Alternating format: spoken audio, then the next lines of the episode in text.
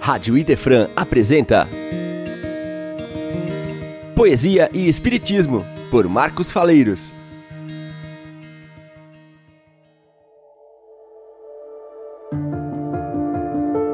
Olá, prezados ouvintes da Rádio Idefran. Estamos iniciando mais um programa Poesia e Espiritismo, aliás, o primeiro de uma grande série. Queremos apresentar aqui semanalmente nesta rádio, nessa emissora de comunicação espírita. É com muita alegria que nós estamos aqui para iniciar esse trabalho, mostrando a grandiosidade da poesia e a sua forma de comunicação, de trazer a doutrina espírita através da arte, essa arte poética, de musicalidade que faz muito bem aos nossos ouvidos e à nossa alma. Eu vou fazer um convite a você, vem comigo, vem comigo nessa, nessa empreitada. Esquece, ó querido amigo, apenas um instante das sombras ao redor, o convite à peleja que te precipitou as rugas do semblante e que talvez ainda a expor-te à fome esteja. Quero levar-te longe, além do extremo mundo que te zomba do estro a uma região florida, onde mais bela é a arte, é incômodo fecundo, como é fecunda e bela entre os sonhos a vida. Deixa o fardo atual de anseios e ilusões, na choça em que nasceste a míngua de conforto. A greva não é boa, aí como supões, quem se lhe apega à safra é moralmente morto. Meu escopo é exceder-me à noite escura e fria que os céticos mantêm nos vales da incerteza para guiar-te agora ao reino da poesia, à luz de outro ideal por Alighieri acesa. É lá que nós, irmãos, de um giro prodigioso, por dédalos sem termo, atônitos, deserto, vamos marchar avante e estremecer de gozo no orbe ameno, enfim, da verdade mais perto. Desse pouso, porém, sob entusiasmo santo, havemos de tentar outra jornada imensa a um Éden sideral, das estrelas ao manto, a sentir como Deus nos desenvolve a crença. E neste, já não foi pelos poetas previsto, a noite é mais azul e mais fulgente a aurora, das musas ao império, onde o trono do Cristo, por lei, é reservado a quem jejua e chora. És mártir, vives só, desfazendo em preces, desde a arena de Roma, escarnecido e exangue, um berço entre os heróis, sem dúvida mereces, que te custou a fé que te custou o sangue. É um páramo de luxo, o que te recomendo. De todos os cristãos, a verdadeira meta. Logo, nele ouvirás um cântico estupendo, nunca honrado por ti, nem por nenhum poeta. Porque lá na outra escala, um concerto maior das lágrimas surgiu da própria raça humana Ergue-te, pois, alerta às sombras ao redor, ao murmúrio afinal da espera que te engana. O amor, eis o farnel de uma família enorme. Lá onde todos são da gleba ao, ao templo iguais, porquanto sob a paz do Mestre ninguém dorme, a permutar saúde e a crescer mais e mais. Que a nossa longa marcha assim não te amedronte. Dele perceberás também a doce voz, sem ser da Galiléia em pequenino monte, mas no eterno altar, muito acima de nós. Seu verbo, hás de entender, é o sopro da esperança, que ontem se opôs de um barco à convulsão dos ventos. É hoje e hoje do nosso orgulho ciclones amansa por nos fazer do céu a imensidade atentos. Esta é a lei divina, é da lei divina, a lógica suprema, para que um dia as mães, dando aos filhos o peito, lembrem da manjedoura, o super poema sem cruzes carregar de um regime perfeito. Oh, vem comigo, vem, despoja-te de tudo, que dos vícios herdaste e as dores não te acalma, e no teu voo a honra has de ter por escudo contra as desilusões que te corroem a alma. Vem ver como a poesia é alentadora e grande, no cósmico painel, no alvor das nebulosas. É ela que do mestre o pensamento expande no silêncio da noite em vagas luminosas. Por apreciá-la, Deus aos poucos a serena os tumultos pagãos e em seguida liberta o apóstolo que volve a paisagem terrena para da boa nova assegurar-te a oferta. Chega-te a este e cala a insânia que te inspira, o aborto, a embriaguez, nas furnas da miséria. Foge sem vacilar dos antros da mentira uma jornada tens pela frente mais séria. Vem comigo. Sou teu parte de ti mesmo, de fôlego provado em órbitas de assombros. Dói-me saber-te em vão, há séculos a esmo, as marcas da vergonha a expor nos débeis ombros. Qualquer rochedo guarda uma afronta em sigilo, por merecer do astral a esplêndida coroa, e ei-lo, um crânio garboso a ponderar tranquilo o que a fauna murmura e a floresta abençoa. E quando um rio tomba e prossegue a cantar, de um penhasco e depois cobre estorvos além, ao vencer sua rota entre as ondas do mar, dá-nos com este arrojo alto exemplo também. Há um eco em tons sutis de glória, em tão disperso, do átomo à Via Láctea em ordem permanente, de modo que o poder e a pompa do universo devem sempre ao passado o vulto do presente. É claro assim que Deus horizontes desdobra, dispondo a natureza a um código irrestrito, para da própria face em toda a sua obra o esboço nos deixar na tela do infinito. Vem comigo espreitar o refúgio do amor. Volto a dizer-te, pois, o lar que nos espera é finalmente nosso, é o do Consolador, a cuja porta brilha a luz da nova era. Vem comigo, vamos entrar no reino fantástico da poesia.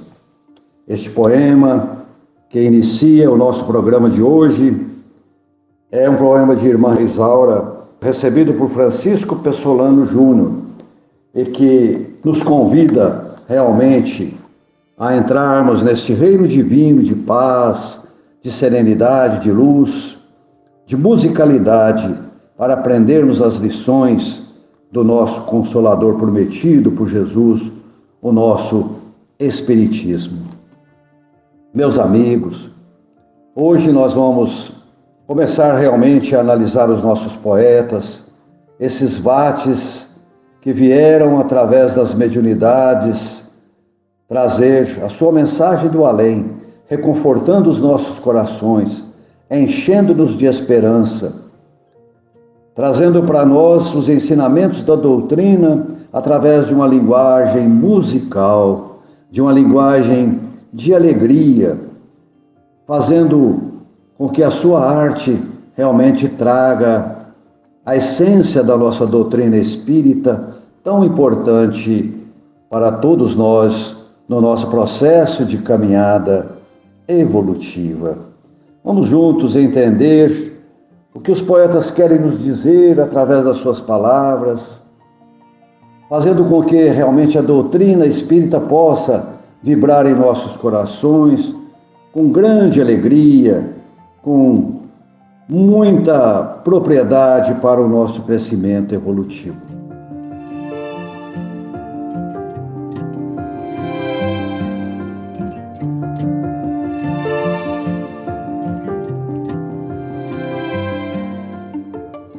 E hoje nós vamos começar a estudar as poesias do Parnaso de Além Túmulo, começando por esse poeta maravilhoso, o chamado poeta da liberdade, que foi Castro Alves, um poeta baiano que nasceu em 1847 e veio a desencarnar em 1871, com 24 anos de idade. Uma mocidade radiosa, foi um autor consagrado, né? exerceu nas rodas literárias de seu tempo a mais justa e calorosa das projeções. E o Castro Alves publicou quatro livros muito importantes: Espumas Flutuantes, Os Escravos, Cachoeira de Paulo Afonso e Poesias Avulsas. E depois de mais de 61 anos, longe das letras, ele vem, através da psicografia maravilhosa de Chico Xavier, trazer dois poemas inseridos no Parnaso de Além Túmulo, chamados Marchemos e a Morte.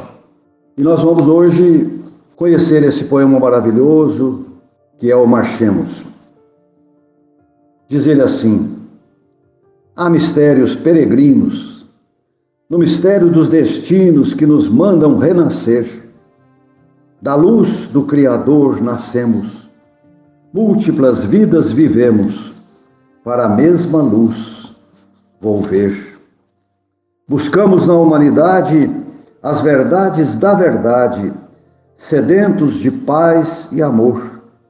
E em meio dos mortos-vivos, somos míseros cativos da iniquidade e da dor. É a luta eterna e bendita em que o espírito se agita na trama da evolução.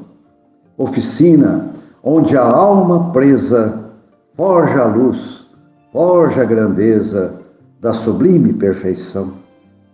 É a gota d'água caindo no arbusto que vai subindo, pleno de seiva e verdor, o fragmento do estrume que se transforma em perfume na corola de uma flor. A flor que terna expirando cai ao solo fecundando o chão duro que produz, deixando um aroma leve na aragem que passa breve nas madrugadas de luz.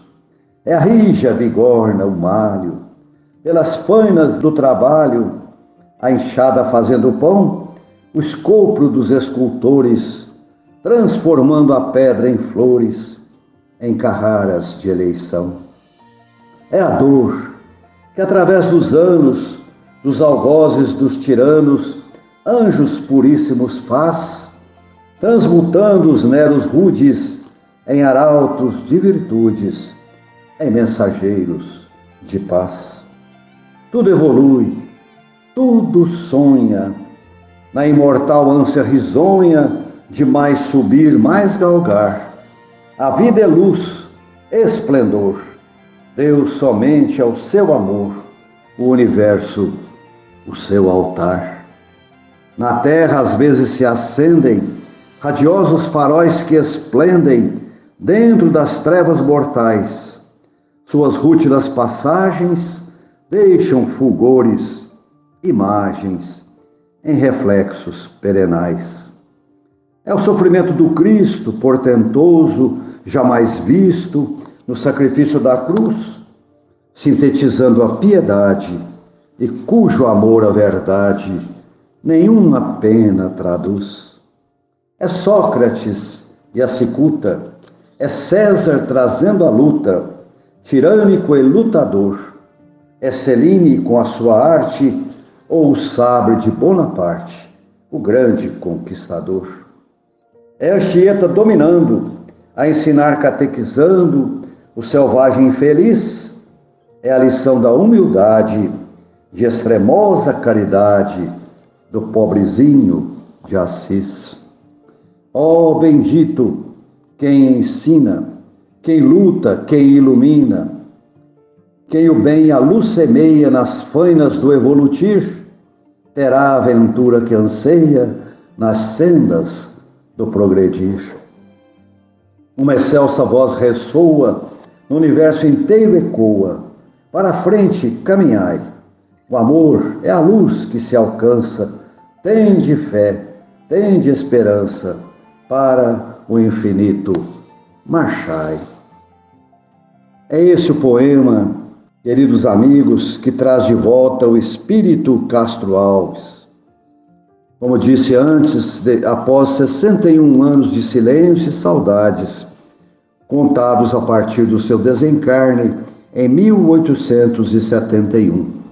E retorna com toda a pujança que ele era própria para confirmar a sobrevivência e a individualidade do espírito no além-túmulo, junto com outros poetas brasileiros e portugueses que integram essa monumental obra, Parnaso de Além-Túmulo, primeiro livro do então jovem Francisco Cândido Xavier, publicado pela Federação Espírita Brasileira em 1932, quando o médium contava apenas 22 anos de idade, projetando-o no cenário nacional e internacional.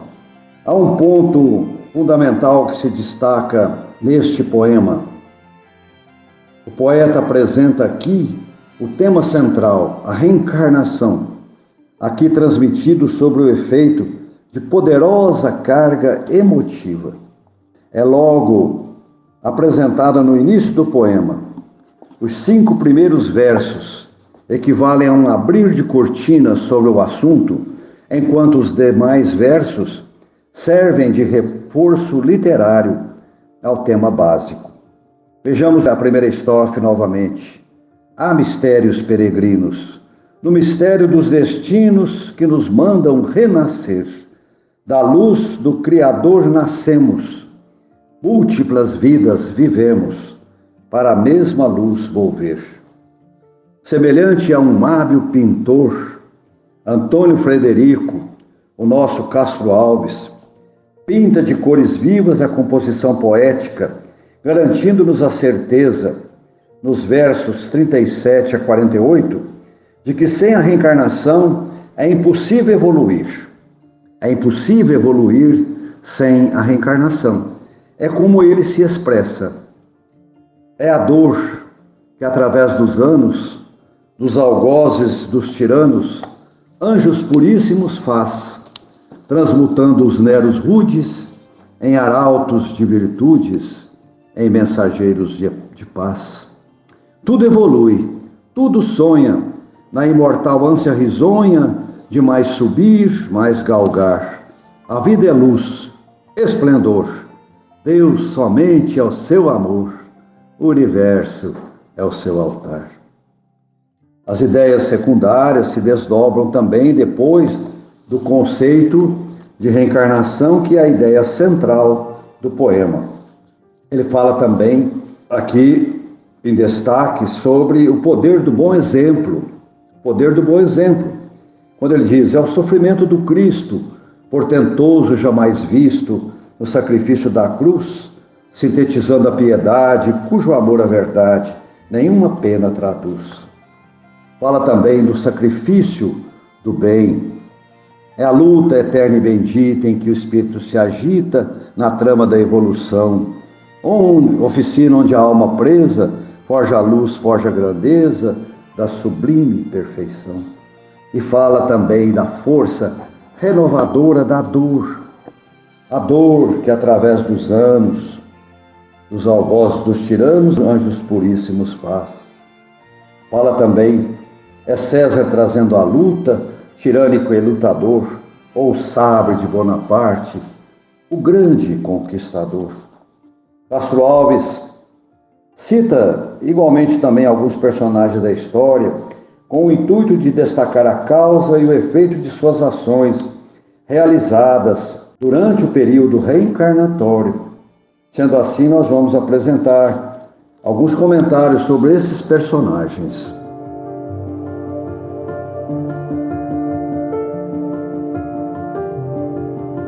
Castro Alves fala no seu poema em Nero, Nero Cláudio Augusto Germânico, que viveu entre 37 e 68 depois de Cristo, um dos mais polêmicos imperadores romanos que nós conhecemos através da história, né? Atribui-se a ele a responsabilidade do incêndio que provocou a destruição de grande parte de Roma no ano 64 da era cristã. Castro Alves também fala de Sócrates, né? que viveu em 470 ou 469 até 399 a.C., que foi um filósofo grego da antiguidade, seus ensinamentos morais, as ideias sobre a imortalidade e a reencarnação do espírito o tornam precursor do cristianismo e do espiritismo. Foi condenado a beber cicuta, poderoso veneno, sob a alegação de que as suas orientações estariam desencaminhando a mocidade ateniense. Castro Alves fala também de César, César é um título, foi um título concedido aos onze primeiros imperadores romanos, ou de forma específica, que é o sentido transmitido na poesia, nome de Caio Júlio César, político, general, cônsul e ditador da antiga Roma, assassinado pelo seu filho adotivo Brutus. Fala também de Napoleão, fala que Napoleão talvez seja a reencarnação de Júlio César. No seu poema, Castro Alves também cita Benvenuto Cellini, que viveu entre 1500 e 1571, um famoso escultor, ourives e escritor renascentista italiano, nascido em Florença. As suas esculturas mais famosas são o bronze de Perseu, segurando a cabeça de Medusa, essa obra é considerada um dos maiores monumentos da Renascença e encontra-se hoje em Florença. Cita também Napoleão Bonaparte, que viveu entre 1769 e 1821, tido como um dos maiores mitos militares da França e de todos os tempos. É mais lembrado pelas suas conquistas militares do que pelos benefícios produzidos como o Código Napoleônico, conjunto de leis civis, espécie de constituição. Foi talentoso estrategista e possuía destacado espírito de liderança. Durante quase dez anos foi imperador da França, adotando o nome de Napoleão I.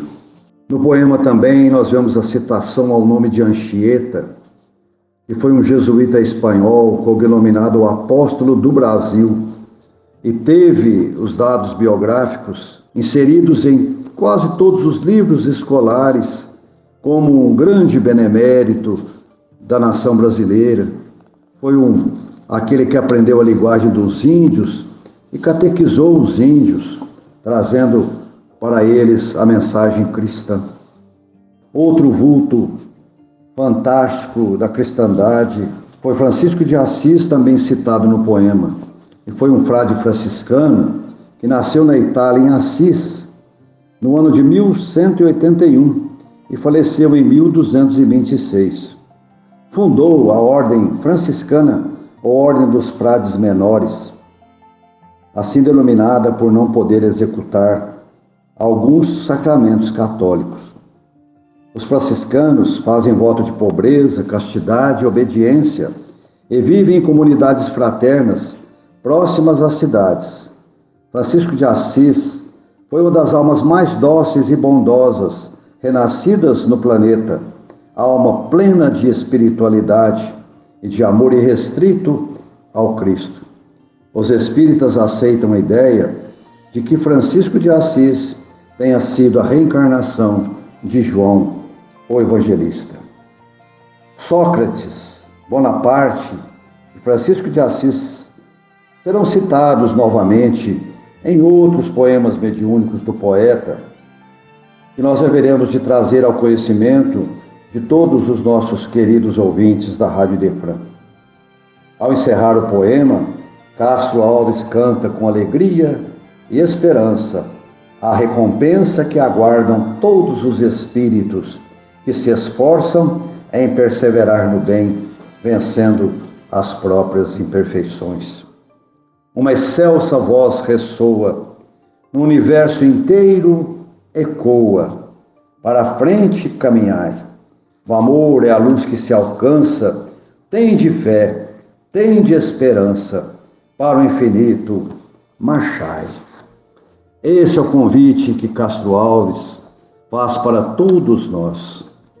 Num poema que foi publicado em 1932 e que ainda hoje fala bem perto aos nossos corações.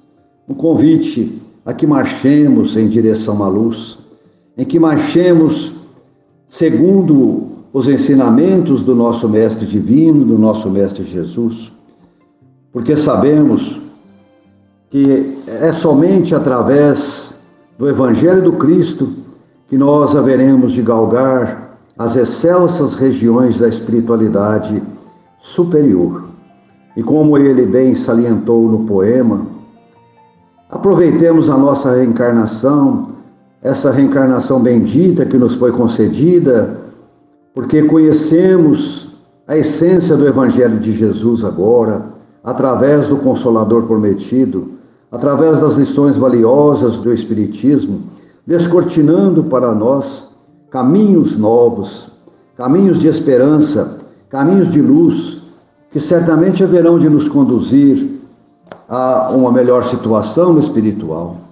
Marchemos sim, marchemos dentro desse conhecimento espírita, que é como um farol de luz que ilumina a estrada de todos nós, criaturas sofredoras, criaturas ainda indigentes em termos espirituais, criaturas que carregam consigo ainda uma enormidade de, de deficiências, uma enormidade de situações negativas vivenciadas num passado próximo ou remoto.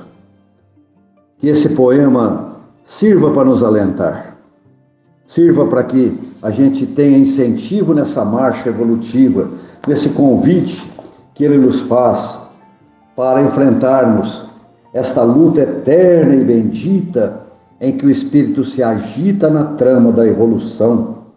Oficina onde a alma presa forja a luz, forja a grandeza da sublime perfeição.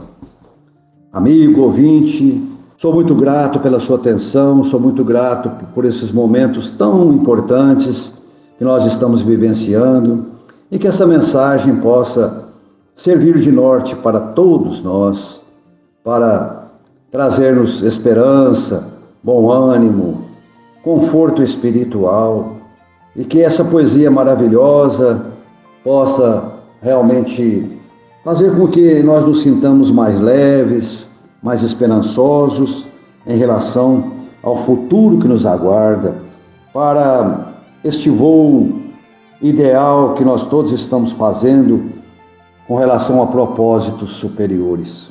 Encerrando o nosso programa de hoje, com os nossos agradecimentos a todos vocês novamente, e rogando a Jesus que nos abençoe, que esses espíritos superiores do bem possam realmente iluminar os nossos corações, enchendo-nos de muita esperança, de muita luz, de muito conforto principalmente nessas horas difíceis que estamos vivenciando nos tempos atuais. Que Jesus nos abençoe e nos transmita a sua paz, o seu amor para todos os nossos corações. Um grande abraço. Poesia e Espiritismo. Só aqui na Rádio Idefran